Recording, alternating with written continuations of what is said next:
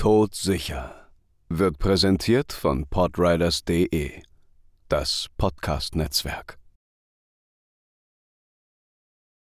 Hallo Freunde des Makabren. Mein Name ist Paula Und ich bin Mika. und wir sind todsicher.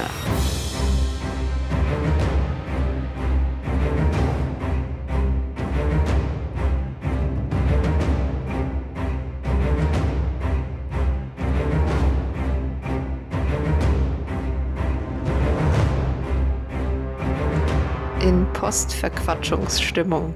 Ja, wir haben schon wieder, ich glaube, eine Stunde 15 haben wir jetzt gequasselt. Ja. Es ist 22.03 Uhr an Aber einem jetzt Montag. nehmen wir auf. Jetzt nehmen wir auf, weil Hauptsache, wir gehen niemals ins Bett. Ähm, deshalb überspringen wir jetzt auch einfach den Teil. Schlaf wird überbewertet. Hm. Deshalb überspringen wir jetzt den Teil, wo wir Neuigkeiten haben, weil wir haben keine Neuigkeiten. Oh, mein Kind kann sich hochziehen. Und es läuft an der Hand. Mikas Kind kann sich hochziehen, es läuft an der Hand Und es läuft in seinem Lauflernwagen. und es läuft in seinem Lauflernwagen. Ich laufe auch schon ganz alleine. Ja. Manche muss ich ein Paul noch in der Hand halten, aber es ist okay. Ja, ja. Und dann fällt sie hin. Nee, alles gut. Ähm, ja, genau. Wir ähm, updaten euch das nächste Mal. Oh, oh, oh, ich habe den, den Zockkumpel, Buddy, heimliche Affäre meines Mannes ähm, an, an unseren Post Podcast angedockt. Okay. Ja, und anscheinend Binge hört er uns jetzt. Hallo, Kirin. Hi, Mensch, der mir nicht bekannt ist, aber Nein, Cool. aber Max hat mir ganz begeistert erzählt. Kirin hört jetzt euren Podcast an. Ich so, cool. Hi, Kirin. hi. Okay, weiter im Text. Fand, ich, fand ich nur sehr nett, ja, ist doch, ist doch dass, richtig cool. dass, dass Max Werbung für uns macht. Ja, ich bin, äh, ich bin froh und Ja. stolz. Ich bin heute wieder dran. Haha. Ja. ja, ja, ja, ja.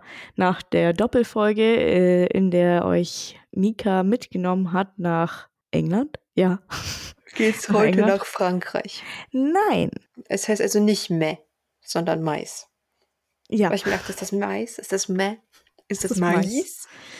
es ist Mais. Nee, es ist, äh, der Codename für diese Folge ist Mais. Ähm, und ihr denkt bestimmt, ich mache heute mal wieder eine Folge aus Amerika oder Australien oder England, wo man halt Englisch spricht. Ja? Nein. Aber nein. Oh mein Gott. Ja, heute gehen wir in den Ostblock. Afrika. Nein, in den Ostblock. Wildest du in meinem Territorium? Besser gesagt in den Balkan nach Rumänien. In mein Heimatland, kein Dorf, mit Sauerkrautrouladen und minus 30 Grad im Winter und plus 40 Grad im Charmale. Sommer und Mord. Mord. Mord. Ja. Mhm, mhm, mhm. Ist Mais ein Codewort für irgendeine Foltermethode von Vlad Tepes? Nein. Das ist den Leuten irgendwie so ein... Ich führe das jetzt nicht weiter auf. Nein, nein, nein. Das ist, äh, ist äh, es ist ein sehr obskures Codewort. Codewort. Codewort? Ja, und das ist auch nicht unbedingt relevant, tatsächlich. Das ist Nee, einfach. das war wahrscheinlich nur, was dir eingefallen ist, weil wir uns vorher noch über Polenta unterhalten haben. Ja. Nein. Okay. Okay, dann äh, ich äh, leg einfach mal los, ne? Ohne, ohne viel Tamtam, ohne viel Spannung, sage ich euch direkt, um wen es geht. Und zwar um Johann Sirka. Und Johann Sirka war ein. Den habe ich mal gehört. Hä? Den habe ich mal gehört. Oh. Aber Egal. ich weiß nicht, um was es geht. Ich habe den Namen Gut. schon mal gehört. Okay. Aber die Ähm, heißen alle Johann. Ja, das stimmt. Das ist qua quasi wie John. Ja. Jeder heißt John. Ähm, auf jeden Fall, er war ein rumänischer Serienmörder und Vergewaltiger, der im 20. Jahrhundert eine beispiellose Welle des Horror auslöste. Ähm, geboren am 9. März 1911 führte er ein scheinbar normales Leben, aber sein wahres Gesicht als brutaler Verbrecher offenbarte sich erst in den Jahren von 1943 bis 1945. Mhm. Während dieser Zeit terrorisierte er Rumänien und beging eine Serie von grausamen Verbrechen, die das Land zutiefst schockierten. Nochmal bis 43. 43 bis 45. 43. Weltkrieg. Ja. Okay. Zweiter. Ja, da- danke, Paula. Ich bin historisch minimal versierter als du. Ach, Quatsch. Mhm. ähm, Circa ist bekannt dafür, mindestens 20 Jungen und Jugendliche ermordet zu haben. Seine Opfer waren unschuldige Kinder im Alter von 15 bis 18 Jahren, die er auf bestialische Weise missbrauchte, vergewaltigte und tötete. Mhm. Die Grausamkeit und Kaltblütigkeit, mit der er seine Opfer quälte, sind kaum in Worte zu fassen. Seine Verbrechen hinterließen eine Spur des Schreckens und der Angst in der Gemeinschaft von Valco und darüber hinaus. Und äh, die, Vorge die Vorgehensweise von Circa war äußerst perfide. Er nutzte sein soziales Ansehen und seine Position in der Gemeinschaft, um das Vertrauen seiner Opfer zu gewinnen. Oft bot er ihnen Hilfe, Arbeit oder Belohnungen an, um sie in seine Gewalt zu bringen. Anschließend führte er sie in abgelegene Orte, wo er seine schrecklichen Taten verübte. Seine Opfer waren die wehrlosen Kinder und Jugendlichen, die er skrupellos missbrauchte und ermordete. Fiesel. Arschloch. Ja, Fiesel, Fiesel. Ich habe nicht viel Gutes an ihm gefunden. Ich habe ihn gerade gegoogelt. Ja. Er sieht schon so fies aus. Ja, man findet tatsächlich nicht sehr viel zu ihm. Die Quellen, die es gibt, sind rumänisch oder halt, ja, wenig. Aber das, was ich gefunden habe, habe ich mal zusammengefasst und wir beschäftigen uns genau mit diesem Fall heute. Also, oh. Ja. Gott sei Dank kannst du rumänisch. Ja, Gott sei Dank habe ich Diepel. ich habe mir tatsächlich versucht, ein paar YouTube-Videos zu ihm anzuschauen von mhm. rumänischen YouTubern. Ich habe kein Wort verstanden. Weil das Ding ist, also A, sind ganz viele davon, glaube ich, aus dem Norden oder aus Bukarest oder so. Und die sprechen anders, also die haben einen anderen Dialekt und den verstehe ich nicht, weil die extrem schnell reden. Und ich ja eh nicht so im Rumänischen drin bin. Und wenn die dann auch noch so super schnell reden, bin ich so. ja klar, wenn sie aus Bukarest kommen, dann sprechen sie auch kein Rumänisch, sondern Sodomitisch. Hm. Bestimmt. Und ähm, auch, also vor allem, ich, ich kann so, so normale tagtägliche äh, Konversationen, denen kann ich folgen, aber halt, wenn es wirklich um so ja, Fachbegriffe und sowas geht, wo es auch um, na, wenn es auch um, um Mord und sowas geht, da bin ich dann raus. Also ja, hart klar. raus. Weil ich, ich schnall dann die Hälfte nicht. Ähm, da muss dann Diepel her oder manchmal meine Mutter, aber die will das dann nicht lesen, weil es um Mord geht und so. Ja. aber ich habe ein bisschen was äh, zusammensuchen können über ihn. Ähm, sag aber vorneweg schon, dass ähm, leider zu seinen Opfern nicht sehr viel bekannt ist. Oh. Also wer sie waren, wer sie, also wie, wie sie waren, wer sie waren, was sie, was sie so gemacht haben mit ihrem Leben vorher. Zu Sarka selber ist auch nicht viel bekannt, aber ich fange jetzt einfach mal an mit seinem Leben und was wir darüber wissen. Ja. Und zwar wurde Joan äh, Sarka am 9. März 1911 in Valco de Sus in, im Nordwesten von Rumänien als einziges Kind einer bäuerlichen Analphabetenfamilie geboren. Und, ähm, ein Fisch. Ein Fisch, genau. Ähm, seine Kindheit war von einfachen Verhältnissen geprägt und er wuchs in seinem Heimatdorf auf, wo er die ländliche Lebensweise erlebte. So. Ja, ähm, ich weiß, schlechtes. Ja, genau. Ich weiß jetzt nicht, wie es 1911 in Rumänien war, aber ich kenne es halt noch aus meiner Kindheit und da war ehrlich gesagt nichts mit Großliebe und Gucci Gucci und ja, ne, Gentle Parenting und so, sondern also ich glaube, in vielen Balkan- beziehungsweise auch Ostblockländern ist die grundlegende Erziehungsmethode eher so Tough Love, wenn du es nett ausdrücken willst. Ähm, und gut, 18, äh, 19, 1911 war noch vor dem Kommunismus in Rumänien. Aber ich denke nicht, dass Johann sehr viel Liebe, Zuneigung und Unterstützung bekommen hat. Und ich meine, als er drei Jahre alt war, brach der Erste Weltkrieg aus. Also er ist auch in der Zeit von Unruhe und Krieg groß geworden. Mhm. Ähm, das rechtfertigt nichts, was später passiert. Ähm, ich wollte aber nur mal ein bisschen spekulieren, wie seine Kindheit ausgesehen haben könnte. Weil, wie gesagt, wir wissen nicht, wir wissen nichts über seine Eltern, wir wissen nicht, ähm, es ist verwunderlich sowieso, dass er das einzige Kind war zu der Zeit im Ostblock. Okay. Also ja, deshalb habe ich mal ein bisschen rekapituliert, wie meine Kindheit war und es dann irgendwie versucht halt 90 oder 80 Jahre später oder früher irgendwie reinzubasteln. Aber ich meine, wenn die Familie eine Analphabetenfamilie waren. Weißt du, vielleicht haben sie es noch einmal hingekriegt, die Gebrauchsanweisung für Kinder machen zu lesen. oh Gott, ich gehe schon. Mm. Okay. Nee, Und es, man, muss ja nicht nur, weil man irgendwie. Entschuldigung, nee. ich unterbreche. Äh, aber es, es heißt ja nicht nur, weil man irgendwie auf dem, auf dem Land lebt, dass du irgendwie wie ein Kaninchen jedes Jahr ein Kind rausknallen musst, ja. Ich meine, Pull-out gibt es seit so alt wie die Menschheit ist. Nee, das nicht, aber also ich weiß es halt von meiner ähm, Ur, Ur, nee, meine Ur-Urgroßmutter hatte vier Kinder Und aber zum Beispiel von meiner Stiefvaterseite, die meine, meine Oma und mein Opa hatten beide, glaube ich, so zehn oder elf Geschwister. In Schlesien haben die gelebt.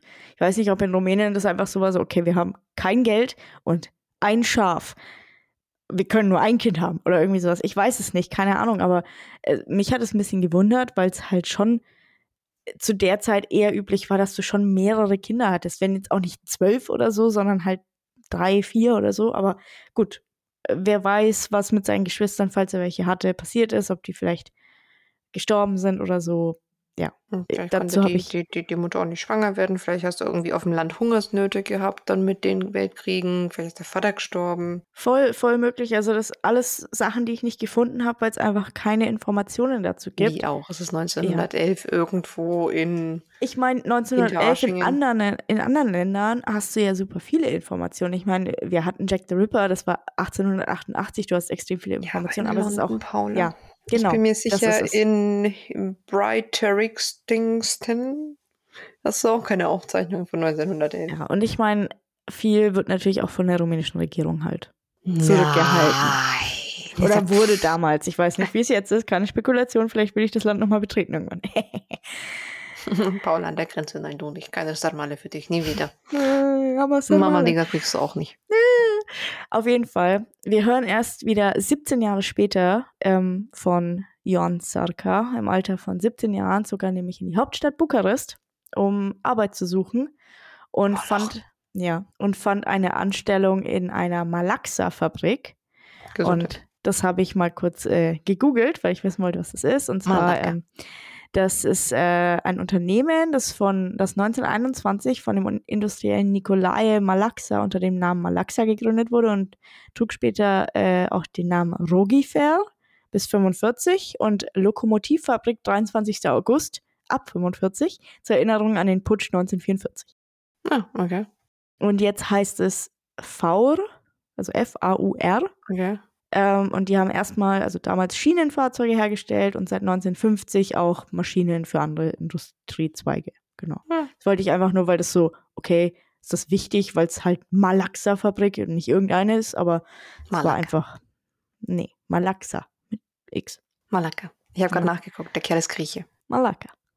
Also ist wirklich der Gründer von den Nikolai Malaxa ist ähm, griechischen hm. Ursprungs. Hm. Ja, wusste ich doch. Und es war eine große Veränderung für ihn, in die Stadt zu ziehen und in einer Fabrik zu arbeiten, weit weg von seinem ländlichen Zuhause, wo ich davon ausgehe, dass er halt na, die Felder mitbestellt hat, sich um die Tiere gekümmert hat, Gartenarbeit und sowas. Gehe ich jetzt mal von aus. Ich war noch nie in Bukarest, aber viele Leute unter anderem Mika vor ungefähr zwei Minuten, sagen, dass es ein ziemliches Moloch ist. Ich habe original in meinem Text Moloch stehen, also danke. Um, danke, dass du mein Gehirn liest. Ja, ich weiß nicht, wie es heutzutage ist, aber damals war es bestimmt ein Moloch. Immer noch genauso. Ich habe, als ich angefangen habe zu arbeiten, in einer Praxis angefangen, wo eigentlich ausschließlich, also meine damalige Chefin war Rumänin, meine Kollegin war Rumänin, drei von vier äh, Arzthelferinnen waren auch Rumäninnen. Okay. Und die haben alle gesagt, Bukarest Moloch. Wir können offensichtlich gut mit Zähnen. Ja, das erklärt ein perfektes Gebiss. Meins? Ja. Mm. naja. Paula hat nicht ein Loch. Ich habe reingeschaut. Ich weiß das. Paula hat kein, kein Loch, aber Paula hat. Okay, weirder Satz. Ähm, aber Paula hat. aber Paula hat schon relativ schiefe Zähne. Das muss nichts heißen. Gerades Klopapier, Kloschüssel lächelt ist eh nicht schön. Ja, das stimmt. Äh, es liegt an meinem sehr kleinen Kiefer und sehr großen äh, Schneidezähnen. Die oh, ist auch sehr klein. Anyway, alles klein. weiter. Im Jahr 1933, als äh, Johann 22 Jahre alt war, wurde er zur Armee eingezogen und diente im zweiten Gebirgshaupt. Huh, das, ich wusste, dass ich das, wo ich das geschrieben habe schon, okay. Diente im zweiten Gebirgshaubitzenregiment Gerla There we go. Und im zentralen Munitionsdepot, bis er ein Jahr später entlassen wurde. Sag das dreimal ganz schön hintereinander. Nein. Gebirgshaubitzenregiment. Gebirgshaubitzenregiment, Gebirgshaubitzenregiment, Gebirgshaubitzenregiment. Das ist wird einfacher. Ähm, nach seiner Entlassung kehrte er nach Bukarest zurück und heiratete. Äh, wen wissen wir nicht? Steht nirgends, wenn ich ehrlich bin. Eine Frau. Eine Frau, ja. Ähm, er und seine Frau bekamen ein Kind und Johann fand Arbeit als Schlosser. Und äh, er geriet allerdings in Schwierigkeiten, als er im Jahr 1935, also mit 24, wegen Diebstahls von Werkzeugen und Materialien aus der Fabrik, äh, in der er arbeitete, erwischt wurde. Er wurde zu einer dreimonatigen Haftstrafe verurteilt, die er im Gefängnis absaß. Und als er entlassen wurde, hatte er nicht nur seinen Job verloren, sondern auch seine Frau hatte ihn mitsamt Kind verlassen. Also es läuft nicht sehr gut für ihn. Ja, ja, also ich denke, das ist bestimmt mehr vorgefallen, als er hat nur geklaut. Ja, ich glaube auch nicht, dass, dass seine Freundin, also ich weiß es nicht. Ich kann nicht, also. Ich meine, vielleicht war sie super ähm, Ding. Vielleicht war sie ja super gesetzeskonform und da ist sie ja rechtschaffen, aber ganz ehrlich, äh, ich denke, du bist froh, in der Zeit zwischen den Weltkriegen Anstellung zu haben und ich denke, ich lehne mich so aus dem Fenster und sage, dass er vielleicht ein bisschen mehr Dreck am Stecken hatte. Wir wissen es aber nicht. Ich kann es dir nicht sagen. Es ist nirgends dokumentiert, wenn, falls, whatever. Ähm, auf jeden Fall, Sarka nach dem Gefängnis fand keine Arbeit und hatte erneut äh, Schwierigkeiten, als er wegen eines weiteren Diebstahls im Gas- und Elektrizitäts Elektrizitätswerk verhaftet wurde. Ähm, und dabei wurde er zu einer weiteren sechsmonatigen Haftstrafe verurteilt, also doppelt so viel jetzt diesmal. Und sein Leben war offensichtlich nicht einfach. Ich meine, es war keine schöne Zeit in Rumänien. Ich meine, die meiste Zeit in den letzten 100 Jahren war keine schöne Zeit in Rumänien, sind wir ehrlich. Ähm, und ganz ehrlich, meiner Meinung nach hätte er echt lieber auf dem Land bleiben sollen bei seiner Familie. Ähm, denn die Großstadt hat Johann nicht wirklich gut getan und Johann der Großstadt auch nicht.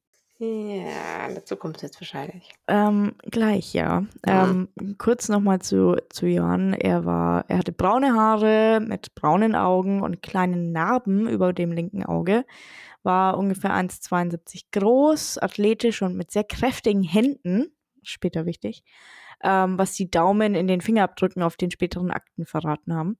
Er hatte bis zum Alter von 25 Jahren nur mit Frauen sexuelle Beziehungen und nach eigener Aussage schlief er 1936 in Bukarest zum ersten Mal mit einem Mann gegen Geld, dann mit einem anderen ebenfalls für Geld. Hm bis es zur Gewohnheit und vielleicht sogar zum Vergnügen wurde. Ähm, und es war eine ungewöhnlich, unge ungewöhnliche Wendung in seinem Leben, ähm, aber es ermöglichte ihm, finanziell über die Runden zu kommen. Und an dem Punkt muss ich sagen, tut er mir noch irgendwie leid, weil ich weiß nicht, ob er vielleicht in dem Moment halt gemerkt hat, okay, ich muss das für Geld machen, aber irgendwie hm, ziehen mich Männer auch an was ja vollkommen legitim ist. Gut, Sexarbeit ist äh, ein legitimer Beruf. Absolut. Aber ich glaube, es war halt einfach echt eine schwierige Zeit damals. Ich denke, das ging aus Verzweiflung bei ihm los. Absolut, ja. Und ja, ich meine, es, wie gesagt, er tut mir halt in dem Punkt noch leid, weil halt das absolut nicht cool war in Rumänien 1936. Du konntest nicht homosexuell sein. Das kannst du heute in manchen Gebieten immer noch nicht. Absolut, ja, aber das ist, also ich meine, ich würde sagen, heute vor allem in Bukarest in der Hauptstadt ist das einfacher. Ja, aber in Rumänien klar. allgemein ist es immer noch nicht wirklich angekommen, dass es, dass es absolut normal ist. Und ich weiß, wir wissen nichts über seine, seine sexuelle Orientierung, darüber ist nichts bekannt in dem Sinn. Also es ist jetzt nicht irgendwo absolut sicher, wir sind der festen Überzeugung, dass Johann Sarka ein homosexueller Mensch war. Aber wenn er das war, dann hat er es in dem Moment wirklich sehr, sehr schwierig. Ja, ich meine, vielleicht war es, aber das dann auf so eine Art und Weise zu erfahren, weil es sich praktisch verkaufen muss, ist schon. Hm. Ja, genau. Und ich meine, was er damit macht, ist auch nicht. Es wird nicht ja, besser. Ja, hm, schön. Ähm, er setzte diese Tätigkeit äh, bis Anfang der 1940er Jahre fort, also sich für, für Sex, äh, für Geld zu verkaufen. Ähm, als er begann, ähm, wie gesagt, eben sexuelles Verlangen nach jüngeren Männern zu spüren. Und äh, jetzt tut er mir nicht mehr leid. Mm -mm. ähm, auf. Ja, diese neuen Empfindungen und Wünsche braucht, äh, brachten weitere Veränderungen in seinem Leben mit sich und führten zu einer neuen und sehr, sehr, sehr schlechten Phase seines Lebens. Mm, schön. Ja, wir kommen zu den ersten Morden von Circa, die im August 1943 begannen. Sein erstes Opfer war ein junger Mann namens George Borosch in einer Gemeinde in der Nähe von Bukarest. Und Sarka wickelte ihn um den Finger, indem er ihn, äh, ihm ein Arbeitsangebot machte. Äh, mit seinen Überredungskünsten lockte er Borosch in ein abgelegenes Maisfeld. Hi. Hm? Aber dort zeigte Sarka sein wahres Gesicht. Er griff Borosch unvermittelt an, schlug ihn brutal nieder und versuchte seine Hände zu fesseln, um ihn gefangen zu halten. Aber Borosch kämpfte sich verzweifelt ähm, frei und konnte schließlich entkommen. Ähm, er meldete den Vorfall sofort an die Gendarmerie, die jedoch trotz intensiver Ermittlungen den flüchtigen Täter Johann Sarka nicht fassen konnte. Schade. Ja, weil sonst wäre es jetzt vorbei gewesen. Wir hätten keinen Mord. Es wäre alles nicht super, aber es wäre besser. Aber sie konnten ihn nicht finden. Und damit begann eine sehr lange, beziehungsweise nicht lang, aber eine sehr unangenehme Reise für sehr, sehr viele Menschen. Sarka ließ sich nämlich von dem Vorfall nicht abschrecken und setzte seine verbrecherischen Aktivitäten einfach fort. Einige Zeit nach dem Angriff auf Borosch traf er auf einen Jugendlichen namens Vassile Kies, den er erneut mit dem Versprechen von Arbeit auf einem Bauernhof in dasselbe Maisfeld lockte. Die beiden aßen und tranken gemeinsam, bis Kies äh, vor Trunkenheit und voll, war einfach vollgefressen, hm. einschlief. In diesem Moment griff Sirka erneut an und fesselte Kies Hände auf dem Rücken. Triggerwarnung. Hm. Wenn ihr das nicht hören wollt, bitte. Schaltet jetzt aus, weil bisher wird ja. die Folge nicht. Genau. Salka vergewaltigte seinen wehrlosen Gefangenen und erwürgte ihn schließlich. Die großen Hände kommen hier ins Spiel. Mhm. Ähm, nachdem er Kees Wertsachen an sich genommen hatte, verkaufte er sie später auf einem Flohmarkt, als wäre nichts geschehen. Was ein Lappen. Ja. Also das finde ich schon ganz furchtbar. Es ist furchtbar. Also es sind vor allem, alle seine Opfer sind zwischen 15 und 18 Jahre alt. Du hast ja gesagt Teenager, ja. das ist ja Wow. Bei allen seinen Opfern hat er wiederholt er diese, diesen Modus operandi. Er lockt sie weg in eine abgelegene Gegend, er vergewaltigt sie, er wirkt sie mit bloßen Händen. Zumindest habe ich nichts anderes gefunden. Also er benutzt keine, also Gegenstände, Gegenstände. oder ja, er benutzt einfach seine blanken Hände, dann ähm, klaut er ihnen seine Sachen, äh, ihre Sachen, verkauft die und er lässt die Opfer meistens zurück unter Blättern und Ästen versteckt. Es ist, also sowas finde ich halt absolut. Ich weiß es nicht. Ich weiß nicht. Ich finde Menschen sind so absolut widerliche Ekel. Ja. Und manchmal, also ich meine, ich mag unseren Podcast und ich mache die Fälle wirklich gerne und ich stelle sie auch gerne vor. Aber manchmal, wenn du dir solche Sachen durchliest, denkst du dir einfach nur, wie widerlich und durch und kaputt müssen einfach Menschen sein. Ich meine, du siehst einen Teenager und dann einfach diese, diese, dieser Gedanke, ich lock den jetzt halt weg und dann fessle ich ihn und dann vergewaltige ich ihn. Ja. Also das ist. Ich meine, ich, das, das Ding ist, ich versuche oder wir versuchen ja immer irgendwie die psychologischen Hintergründe dafür rauszufinden, wenn sie irgendwie festgestellt wurden. Aber hier, das finde ich auch sehr, sehr nervig, dass es hier keine, also es gibt so wenig Informationen und wir wissen auch nicht warum. So, warum war, warum hat er es gerade auf, auf junge Männer abgesehen? Ähm, warum hat er gerade diese Methode des Tötens gewählt, die sehr, sehr persönlich ist? Also er, Erwürgen mit bloßen Händen ist sehr, ja, sehr persönlich. Vielleicht ist es einfach, weil er nicht mit seiner eigenen Homosexualität zurechtkam. Ja. Was mich auch nicht wundern würde. Ja, nicht, nicht unmöglich. Also ich meine, ah, es ist, es ist ein es ist mal wieder ein Fall, der sehr, sehr unbekannt ist auf der Welt, ähm, aber deshalb nicht weniger schlimm. Ja. Und ich meine, ganz ehrlich, du hast so viele ähm, Serienmörder, die irgendwie auf Netflix und den ganzen äh, On-Demand-Programmen irgendwie rausgestellt werden und gesagt wird, oh, das ist voll der krasse bla bla bla und so. Jon Sarka hat über 20 Menschen umgebracht. Ja, Kinder eigentlich. Kinder umgebracht und man redet nicht über ihn, man redet nicht über, man, man weiß nichts oder kaum was über seine Opfer, man erinnert sich nicht an sie und das finde ich schade. Und ich hätte so gern mehr über sie rausgefunden, aber es gibt, ich, es gibt nichts. Ja, deswegen machen wir ja die unbekannteren Fälle, damit man sich daran erinnert. Ja, okay. Machen wir weiter. Ja. Weil das war ja erst sein allererstes Mordopfer. Ah, schön. Von über 20. Serka wiederholte dieses abscheuliche Muster in den nächsten zwei Jahren, also zwischen 43 und 45, und nahm zwischen neun und elf weiteren Menschen das Leben. Hm. Wir wissen nicht, wer diese Menschen sind. Wir wissen ihre Namen nicht. Er suchte sich seine Opfer sorgfältig aus und ging immer nach dem gleichen Schema vor. Er nutzte sein Charisma und seine Fähigkeit, Menschen zu täuschen, um sie in abgelegene Orte zu locken und dann gnadenlos zuzuschlagen. Es wird vermutet, dass es noch mehr Opfer von Sarkas äh, brutalen Taten gibt, die jedoch nie gefunden wurden. Yay. Und trotz seiner ruchlosen Verbrechen wurde Sarka schließlich von mehreren Zeugen, die ihn, ihn in Begleitung einiger seiner Opfer gesehen hatten, identifiziert und verhaftet. Während er auf seinen Prozess wegen der Morde wartete und ihm seine, äh, eine lebenslange Haftstrafe drohte, wurde er in, den, in der berüchtigten Justizvollzugsanstalt Wöckerecht ein, äh, inhaftiert, einem Ort, der für seine harten Haftbedingungen bekannt war. Also er ist festgenommen worden. Ja? Gut so. 1945. Aber ich nehme Oh. an, die Geschichte ist noch nicht zu Ende, weil wir sind erst am schön. Ja, genau.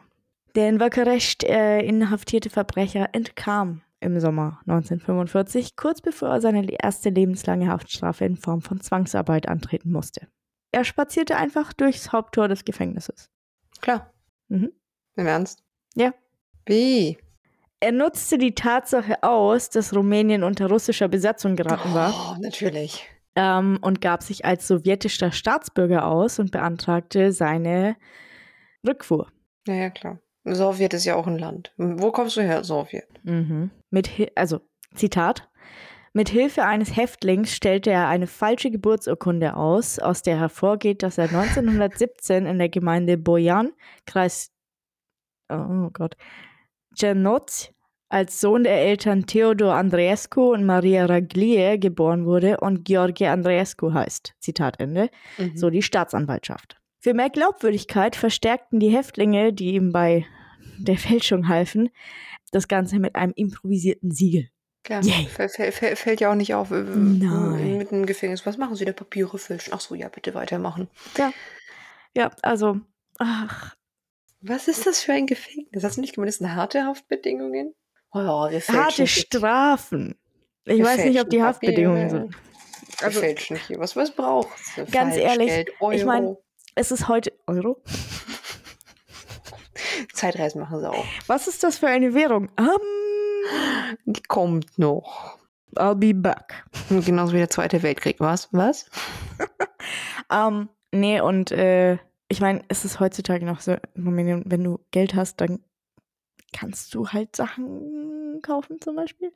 Und damals war es halt wahrscheinlich auch so, so hey, ne, wenn eine Hand wäscht die andere so. Ich kann mir schon vorstellen, dass da viel weggeguckt wurde, leider. Mhm. Aber ja, Gut, du bist unter Sowjet-Dings. Ich glaube, da haben sie andere Gedanken gehabt als. ja, ja, definitiv. Sarka zog daraufhin nach Siebenbürgen. Oh no. Ja, da, wo ich herkomme. Juppie. Also, Ich weiß es nicht. das schöne Siebenbürgen. Ja. Ähm, in Braschow, wo ich auch schon mal war, ähm, beging er seinen ersten Mord nach dem Gefängnisaufenthalt. Also nach diesem Gefängnisaufenthalt. Er lockte den 18-jährigen Vassilis Sorim aus Fogarasch, wo ich auch schon mal war, unter falschem Versprechen für einen Job auf den Gipfel des ähm, Tampa-Bergs. Ähm, Zitat. Mit Gewalt drehte er ihn mit dem Gesicht nach unten, zog ihn aus, bestieg ihn, packte ihn am Hals und erwürgte ihn, während er ihn verhöhnte. Danach entkleidete er ihn bis auf die Haut, fesselte ihn mit einem Halsdraht und hängte ihn an den Ast eines Baumes. Zitat, Zitat Oh, Ende. komm. So heißt es in der Akte. Triggerwarnung, Paula. Entschuldigung. Danke. Du kannst eh nicht skippen. Du bist hier. Ich kann mir die Ohrstöpsel rausnehmen. Mhm, mhm, mhm, mhm. Nein, kannst du nicht. Doch, kann ich, siehst du? Oh nein, sie hört mich nicht mehr. Oh nein, oh nein. Und sie hört mich Ich wieder. habe es gerade demonstrativ aus den Ohren rausgenommen. Mhm, mhm. Es führt kein Weg dran vorbei. Es tut mir leid, dass äh, Ah ja. meine Ich- Folgen irgendwie immer so, so tragisch und traumatisch sind. Ja, Gott sei, Gott sei Dank sind meine ja normal. Mhm. Im September 1945 zog Sarka nach Oradea und fand Zuflucht in einem verlassenen Haus im Redali Park. Und Fun Fact: Als wir früher mit dem Auto nach Rumänien gefahren sind, wohlgemerkt über zwei Tage und insgesamt 18 Stunden oder so, ähm, mit Zwischen Zwischenhalt, ähm, da sind wir immer in Oradea über die Grenze nach Ungarn, äh, von Ungarn nach Rumänien, Oh, schön. glaube ich. Oder? Ich glaube schon. Ich glaube ja. Ja. War jetzt nicht die schönste Stadt.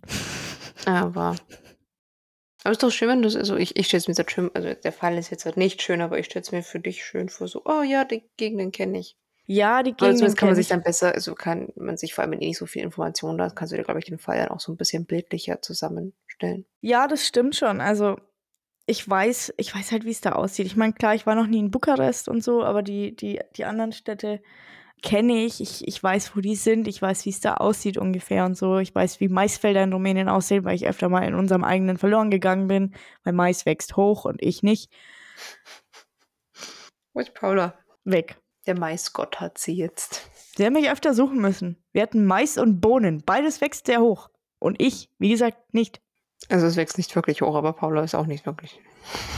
Mais ist schon hoch. Ja, Mais ist sehr hoch. Ja, Ja. Ja. Ich bin auch mal auf dem Bauernhof verloren gegangen. Im Mais? Nein. Auf dem, äh, auf dem wirklich Tierhof ähm, Ah, okay. von meiner Tante bin ich verloren gegangen. Da war ich knapp zwei, Hm. zweieinhalb. Das heißt, ich bin abgehauen. Und sie haben mich Hm. stundenlang gesucht. Wa- Am Ende haben sie angefangen, eine Güllegrube rumzustochen und haben angefangen, die Kühe anzuheben, weil sie mich schon irgendwie an so eine Kuh dran geklebt gesehen haben. Wo warst du? In der Hundehütte und habe zwischen den Welpen geschlafen. Oh, cute. Ja, fand meine Mutter nicht so, weil sie einen. Herzinfarkt damals bekommen hat. Sie hat gemeint, sie hat noch nie in ihrem Leben solche Todesangst gehabt. Oh, cute. Für deine Mutter ist es schon echt lieb. Anyway, weiter. Da er keine gültige Identität hatte, er hat sich ja von Ioan Sarka verabschiedet und war kurzzeitig mal George, George Andreescu, ähm, freundete er sich mit dem jungen Soldaten namens Vassile Pervu an und Pervu half ihm, in, indem er ihm gegen Pervu half ihm, indem er ihm gegen herzhafte Mahlzeiten im Restaurant Pisica Albastra, was heißt die weiße Katze, Oh. Die Sarka bezahlte, also die Mahlzeiten bezahlte er, nicht die Katze.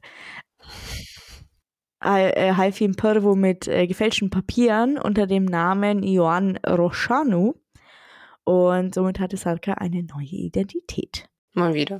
Mal wieder, genau. Klar. Und ähm, ähnlich wie bei seinen früheren Opfern versuchte Sarka auch Pervo aus der Stadt zu locken, aber er gab auf, als Pervo sein Angebot mehrmals ablehnte. Halleluja, gut gemacht. Ich meine, der Kerl hat ja so, so, so gar kein irgendwie. Skrupel? Ja. Nee, null. Dem ist alles wurscht. Also wirklich alles. Wow.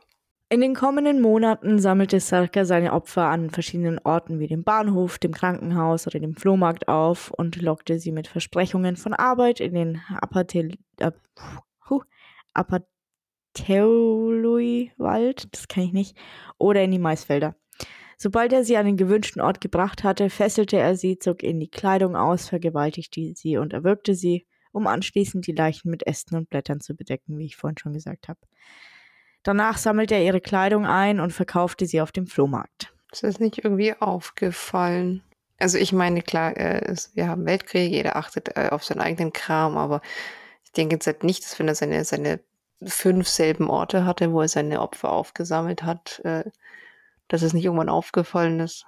Ich meine, irgendwann ist es aufgefallen tatsächlich.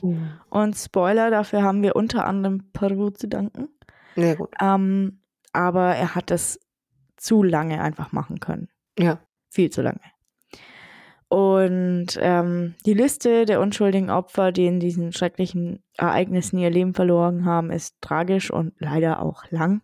Einer von ihnen war der erst 16-jährige Mihai Juhas, ein Kirschner-Lehrling, der Oh. in den Wald von Apateu gelockt wurde, nachdem ihm Tierhäute aus Russland von Sarka angeboten worden waren. Er wurde in die Falle gelockt, ohne zu ahnen, dass ihm ein furchtbares Schicksal bevorstand. Hm. Ebenso, leider wissen wir nicht mehr von ihm. Ähm, ebenso erging es Florian Moric, auch erst 16 Jahre alt, der unter dem Vorwand, eine Stelle als Telegrafist zu bekommen, neben den städtischen Friedhof gelockt wurde in einen Wald. Und seine Hoffnungen wurden auch missbraucht und er wurde zu einem weiteren Opfer von Circa. Auch der 16-jährige Johann Bordak wurde unter dem gleichen Vorwand wie Moric angelockt, aber in einem Maisfeld in Nojorit getötet. Georgi Waschka, gerade einmal 15 Jahre alt, wurde Trigger vergewaltigt und erdrosselt in einem Maisfeld in der Nähe des Flughafens aufgefunden. Ebenso ging es dem 18-jährigen Lazar Momentiu, der in einem Maisfeld außerhalb von Sant'Andrei äh, vergewaltigt und erdrosselt wurde. Josif Varga, ebenfalls erst 16 Jahre alt, wurde in einem Maisfeld in der Nähe des Flughafens vergewaltigt und erdrosselt. Und es geht, ich, wir haben keine Timeline, wir wissen nicht, in welchem Zeitraum das war, aber ich, ich irgendwie stelle ich mir vor, dass das sehr Schlag auf Schlag passiert ist. Dass da nicht viel Zeit dazwischen war. Was hast du gesagt? 1544 hat er angefangen, ne? 43.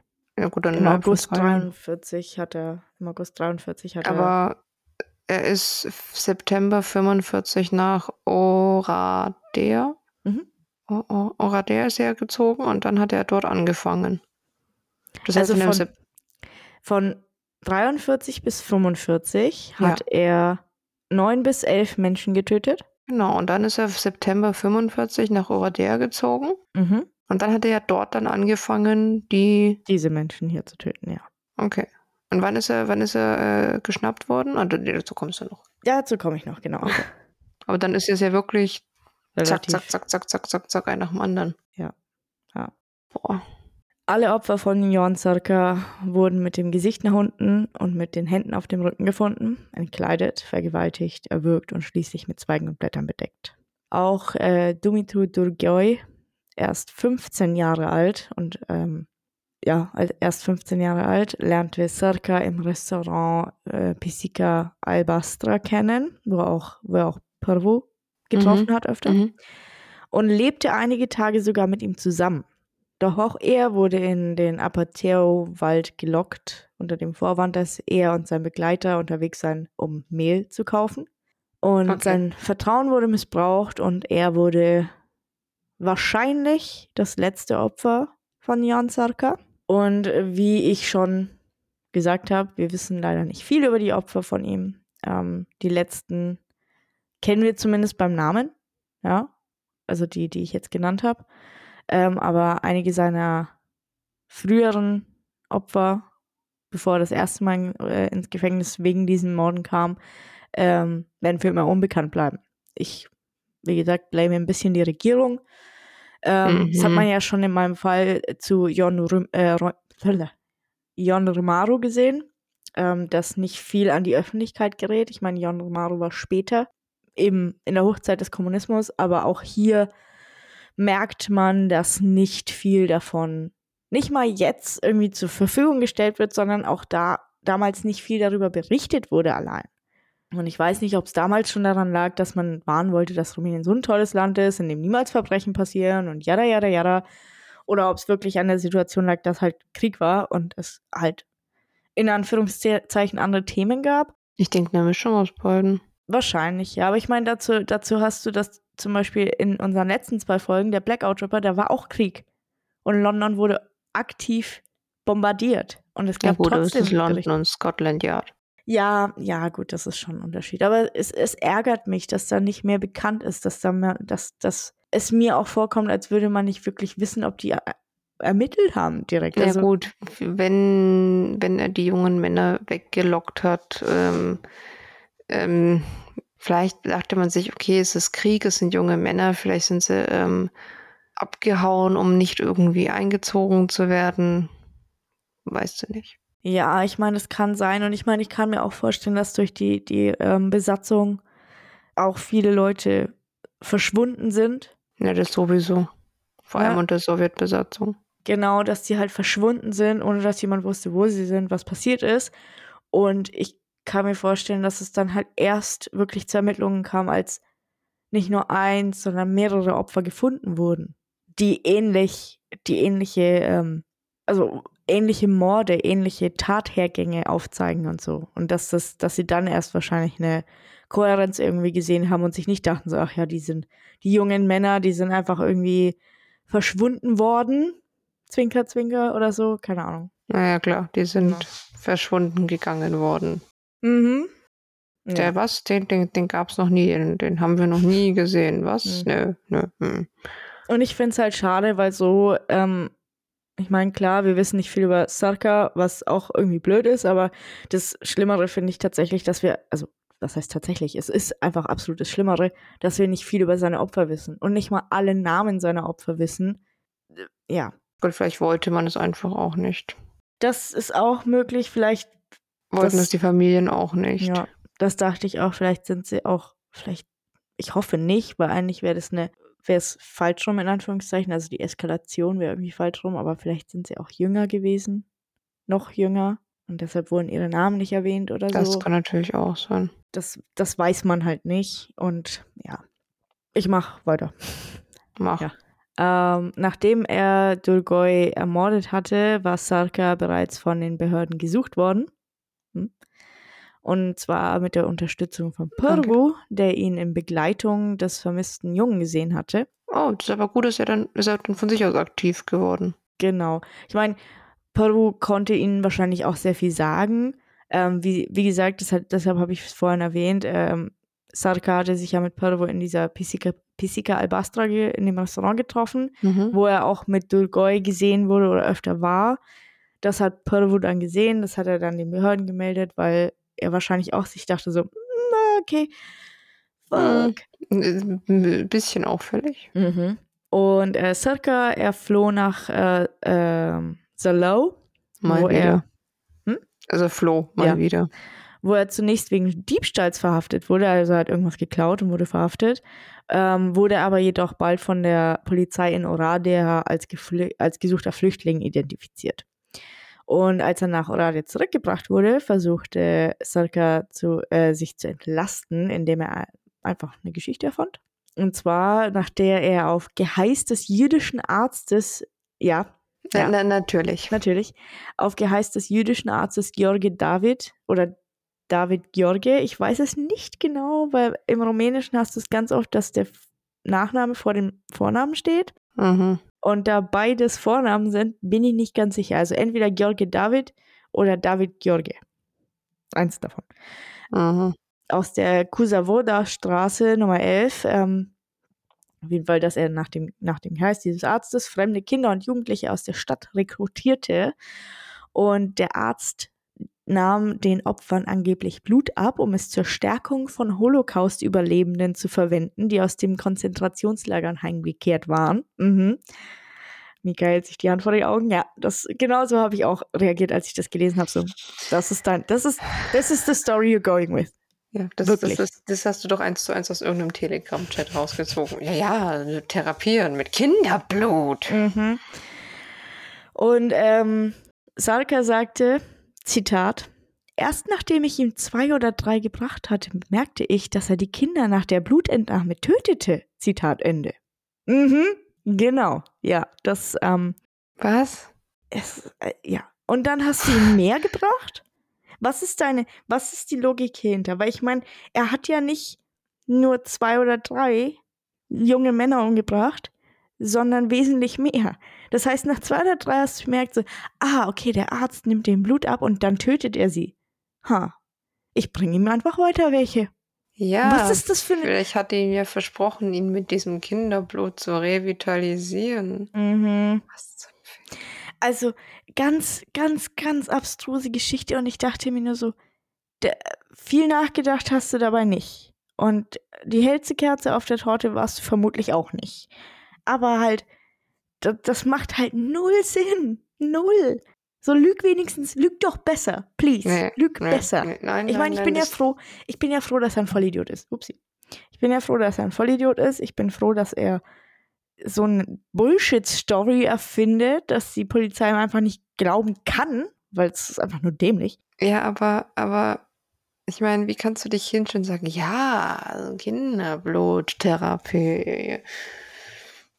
Der Jude war's. Ich meine, wir sind in mir so, Rumänien. oh komm schon. Ich meine, wir sind in Rumänien, aber Glaube und so. Ja, gut, aber Ja, ich meine, wahrscheinlich war das damals die Ausrede für alles.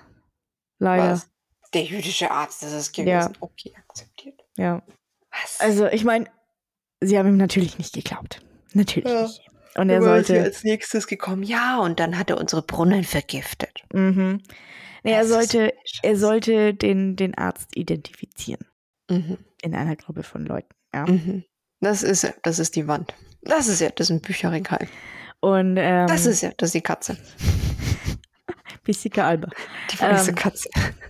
Also aus einer Gruppe von Leuten, also quasi so eine, so eine Aufstellung. Ja, also wie man es aus? Filmen kennt, wahrscheinlich Ja, genau. stellen sie sich alle vor so eine weiße Wand genau. und dann so, wer von denen Und ist er, sollt, er Typ? sollte George David äh, als den, also halt identifizieren, ja.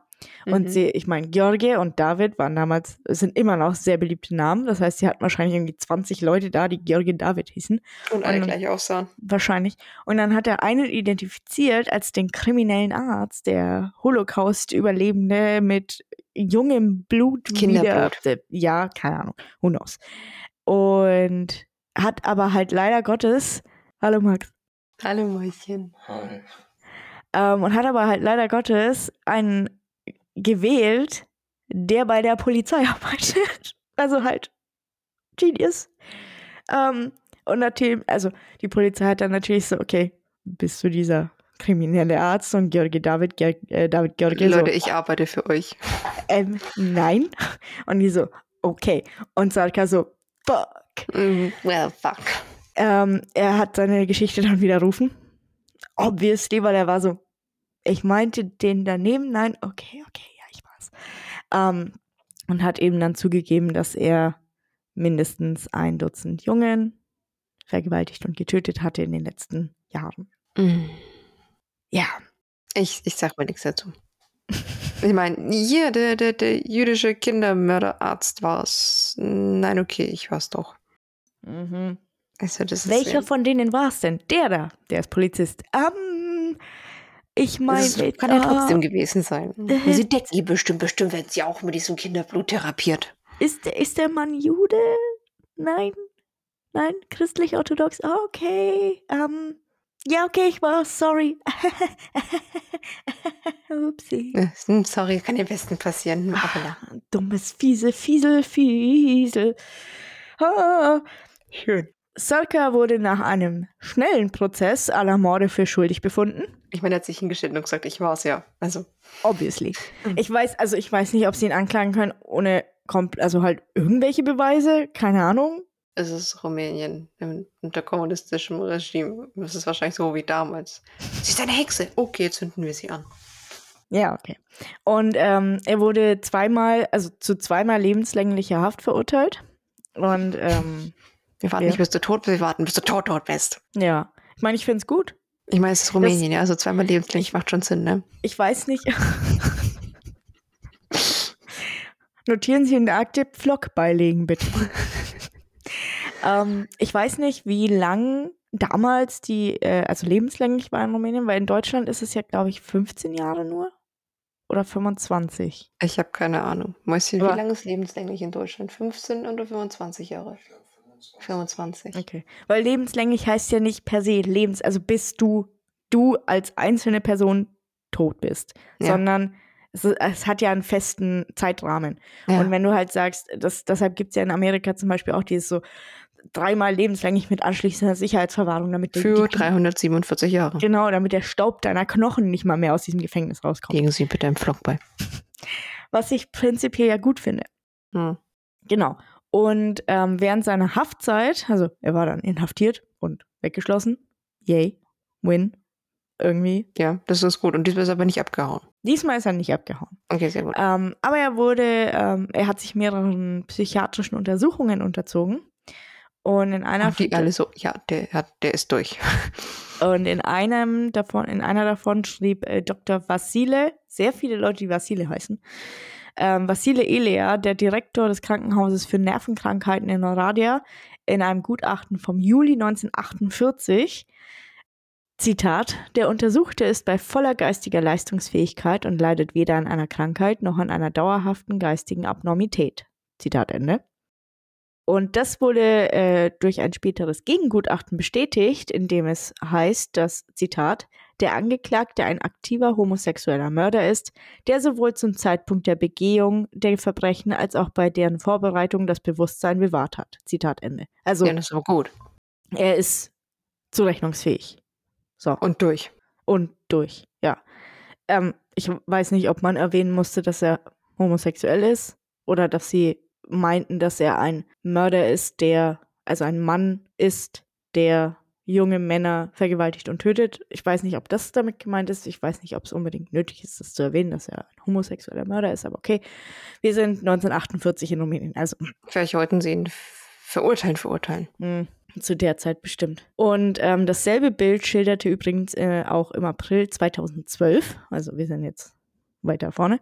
Ein ehemaliger Wachmann aus Ayut, Marius Rusu Koldea, im Rang eines Obersts im Ruhestand, Mhm. gegenüber der Publikation Informatia Silei aus Baia Mare. Und zwar, Zitat, ich kannte den berühmten Verbrecher Sarka, den einzigen Insassen im rumänischen Strafvollzug, der zwei Strafvollzugsperioden hatte, die von keinem Gericht zusammengelegt wurden.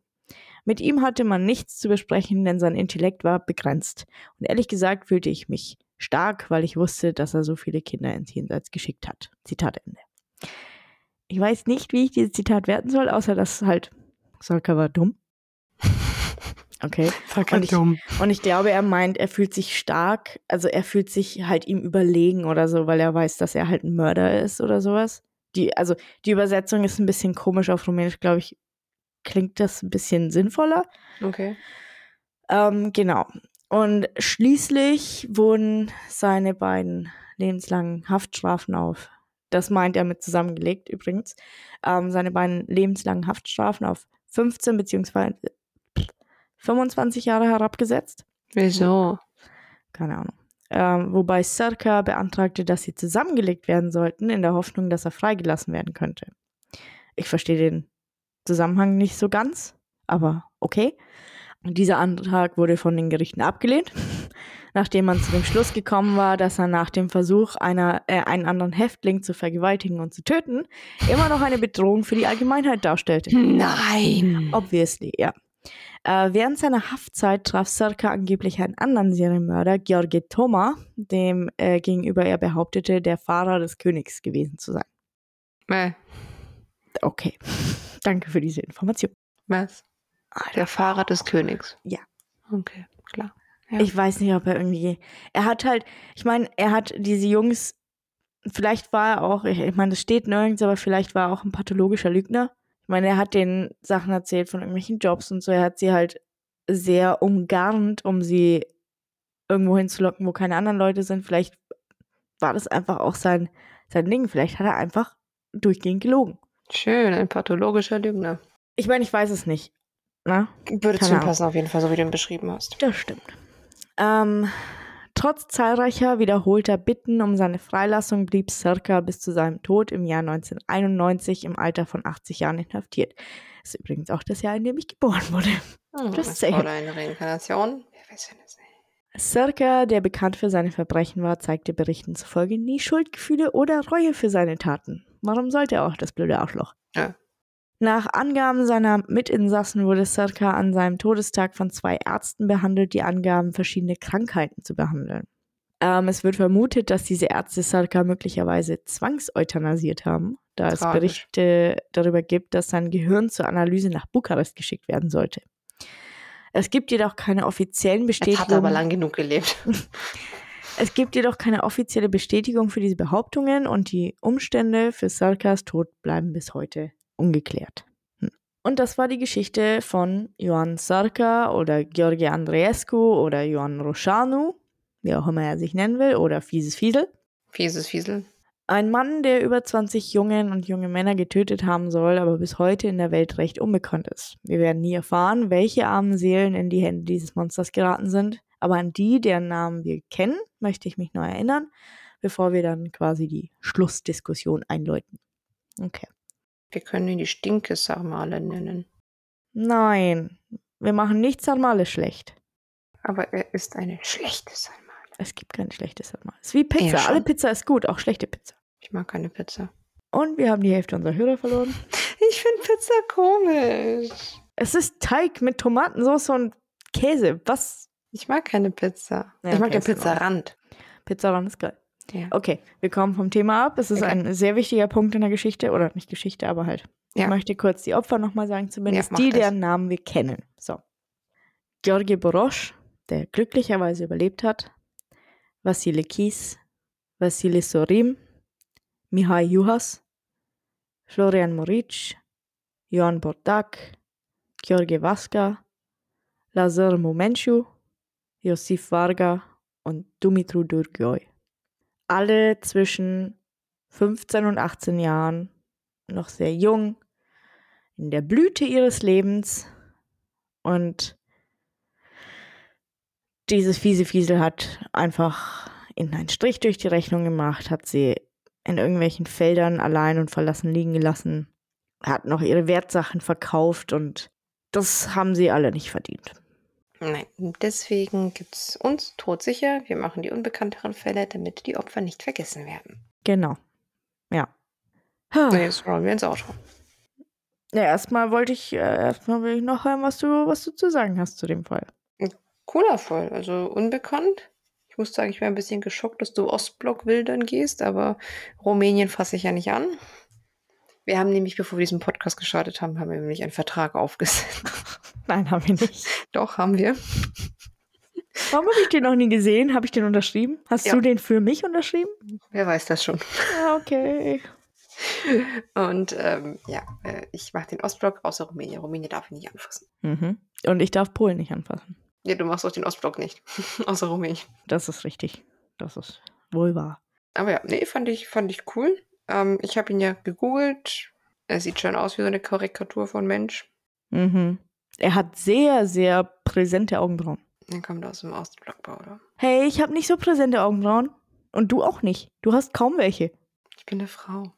Ich muss mir meine Augenbrauen färben und irgendwann, wenn ich dann so die 70 überschritten habe, muss ich mit lila Haaren rumlaufen. Alle polnischen Omis haben lila Haare. Meine Oma hatte blaue Haare. Ja, das auch. Ja. Ich krieg Also- jetzt graue Haare. Bei dir sieht man das nicht, du bist blond. Das zählt nicht. Okay, na, ich glaube, ich habe noch keine grauen Haare. Ich bin ja auch älter als du. Oh, ja, Paula, das, die drei Monate reißen es raus. Hey, ist das. Nee, stimmt. Okay. Ja, danke. Vier Monate. Ja, aber ähm, Nee. dreieinhalb. Hä? November, Dezember, Januar. Ja, okay. Siehst du? Ich und Mathe. Naja. Gut, Paula. Leute, das war meine Folge. Mika hat, äh, cool. Mika hat England gemacht. Ich habe den Ostblock gemacht. Die Welt ist verkehrt. Was ist los? Das nächste Mal kommen wir wahrscheinlich wieder zurück zur Normalität. Todsicher kehrt zu seinen Wurzeln zurück. Okay, Ostblock. Mika Ostblock. Ostblock, Paula englischsprachige Länder. Natürlich, klar. Mäuschen, willst du auch noch was sagen? Tschüss. Dazu kommen wir gleich. Jetzt rollen wir erst einmal ins Outro. Jetzt rollen wir, rollen wir erstmal. Aber ins rollen Auto. wir ins Outro, damit Mika dann ins Bett rollen kann. Okay, leg Aber erstmal los. sollte ich was trinken, weil ich nämlich chronisch dehydriert bin. Mhm, tu das. Okay. Wenn ihr sehen wollt, wie Johann Sarka, Circa. Sarka und seine buschigen Augenbrauen ausgesehen haben, dann folgt uns gerne auf Instagram unter Todsicher Podcast. Wenn ihr Updates haben wollt, dann findet ihr uns auf unserem Kinderblut-Telegram. Nein, Quatsch. Auf Twitter unter. Todsicher Pod. Und natürlich sind wir auch auf dem guten alten Facebook vertreten unter. Todsicher Podcast. Wenn ihr uns ein Thema vorschlagen wollt oder einfach nur mal eure unendliche Liebe uns gegenüber bekunden möchtet oder uns euer liebstes Sarmale-Rezept zuschicken möchtet oder Mama Liga-Rezept, weil Paula seit Mama Liga kochen möchte, Mhm. dann schreibt uns gerne unter. Todsicherpodcast at gmail.com.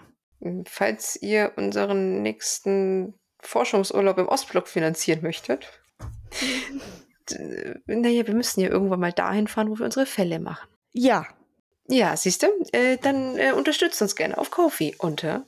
Todsicher Podcast. Wir hoffen, ihr schaltet auch nächstes Mal wieder ein, wenn wir einen Mörder filetieren, eine Legende sezieren oder einen ungelösten Fall exhumieren. Bis dahin bleibt seltsam und seid immer todsicher. Todsicher hat morgen Betriebsausflug in die Stadt. Mhm. Mhm. Mhm. Das erste Mal seit Jahren. Ich gehe doch nicht aus dem Haus raus, Kellerkind und so. Damals haben wir ganz oft Geschichte geschwänzt und sind in die Stadt Was? reingefahren. Nein, in haben wir niemals. Wir haben Ja, unser Abitur schon, das kann uns keiner Nein, nein, wegnehmen. nein, nein, wir haben niemals irgendwelche Fächer geschwänzt. Wir sind immer brav und ordentlich in jede Unterrichtsstunde gegangen. Wir haben niemals Unterricht geschwänzt. Es ist, es ist kein Wunder, dass ich schlechte Geschichte bin, weil das war das Fach, was wir immer geschätzt haben. Haben wir nicht, wir waren immer da. Mhm. Nie, nie haben wir gefehlt und wir hätten, wir hätten niemals Unterricht geschwänzt. Das ist nämlich, Kinder, geht zur Schule, esst euer Gemüse und ähm, filetiert eure Serienmörder. Das war eine Geschichte. Und es ging eh immer nur um Hitler, Hitler da, Hitler, Hitler dort. Nein, irgendwas nur DDR, DDR, DDR, DDR. Ja, true. Und ich habe die Königin von Schweden getroffen. Okay, Zu Leute. spezifisch. Wir wünschen euch eine gute Nacht, einen guten Morgen, einen guten Arbeitstag, einen guten. Eine gute Woche, einen schönen Juni, viel Sonnenschein. Ähm, Happy Pride. Happy Pride Month. Stimmt, wir haben Pride Month. Mhm. Und falls es euch interessiert, ähm, der Woche, in der wir aufnehmen, ist Milchschnitte in der Edeka im Angebot. Das war quasi vor zwei Wochen. Ups. 99 Cent. Okay. Also Macabros, esst euer Gemüse, filetiert eure Serienmörder, schwänzt nicht Geschichte, wir haben es auch nie getan und kauft Milchschnitte.